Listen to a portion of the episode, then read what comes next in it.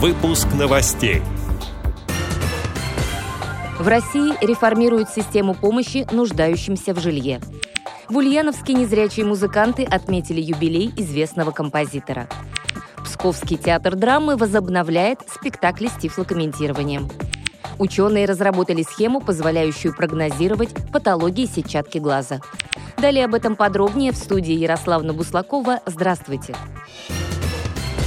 В России реформируют систему помощи нуждающимся в жилье. Для этого Минстрой создаст единый федеральный реестр. Он будет функционировать в онлайн-режиме. Об этом газете «Известия» сообщили в ведомстве. Новая база поможет оптимально планировать бюджетные расходы для каждого льготника. Этот инструмент предотвратит ошибки в заявках и позволит проконтролировать срок и качество исполнения государственных обязательств. В настоящее время приобретение жилья по разным основаниям ждут около 4 миллионов семей. Для решения данного вопроса необходимо 9 триллионов рублей. В Ульяновске незрячие музыканты отметили юбилей известного композитора. Праздник, посвященный 75-летию Вячеслава Добрынина, состоялся на голосовом портале «Тимток».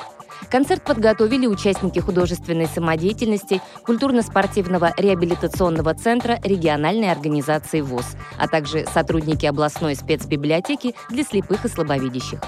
Песни юбиляра исполнили солисты студии эстрадного пения под руководством Андрея Салина и артисты вокального ансамбля под руководством Василия Сячина. На мероприятии прозвучали такие любимые композиции, как «Не сыпь мне соль на рану», «Ягода малина», «Незабудка», «Прощай», «Так вот какая ты», «На теплоходе музыка играет», «Не забывайте друзей» и многие другие, сообщили корреспонденты Ульяновской студии «Радио ВОЗ» Ефремовы Игорь и Светлана. Московский театр драмы возобновляет спектакли с тифлокомментарием. Проект продолжается благодаря выигранному гранту благотворительного фонда «Искусство, наука и спорт». Первая постановка этого года «Ионыч» состоится 27 февраля. На спектакле будет работать профессиональный тифлокомментатор высшей категории Татьяна Кондратьева. Для инвалидов по зрению вход бесплатный. Нужна только предварительная запись по телефону, пишет московский комсомолец в Пскове.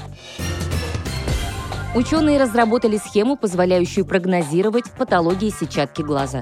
Открытие принадлежит специалистам Университетского колледжа Лондона. Процедура обследования состоит в обнаружении признаков гибели клеток сетчатки путем внутривенной инъекции красителя. Он подсвечивает области, которые не получают питания. Найти пораженные участки помогает искусственный интеллект. Аналогичным образом можно выявлять и глаукому на очень ранних стадиях. Исследователи утверждают, что при такой диагностике шансы предотвратить потерю зрения значительно вырастают, информирует Общество офтальмологов России. Эти и другие новости вы можете найти на сайте Радио ВОЗ. Мы будем рады рассказать о событиях в вашем регионе. Пишите нам по адресу новости собака ру. Всего доброго и до встречи!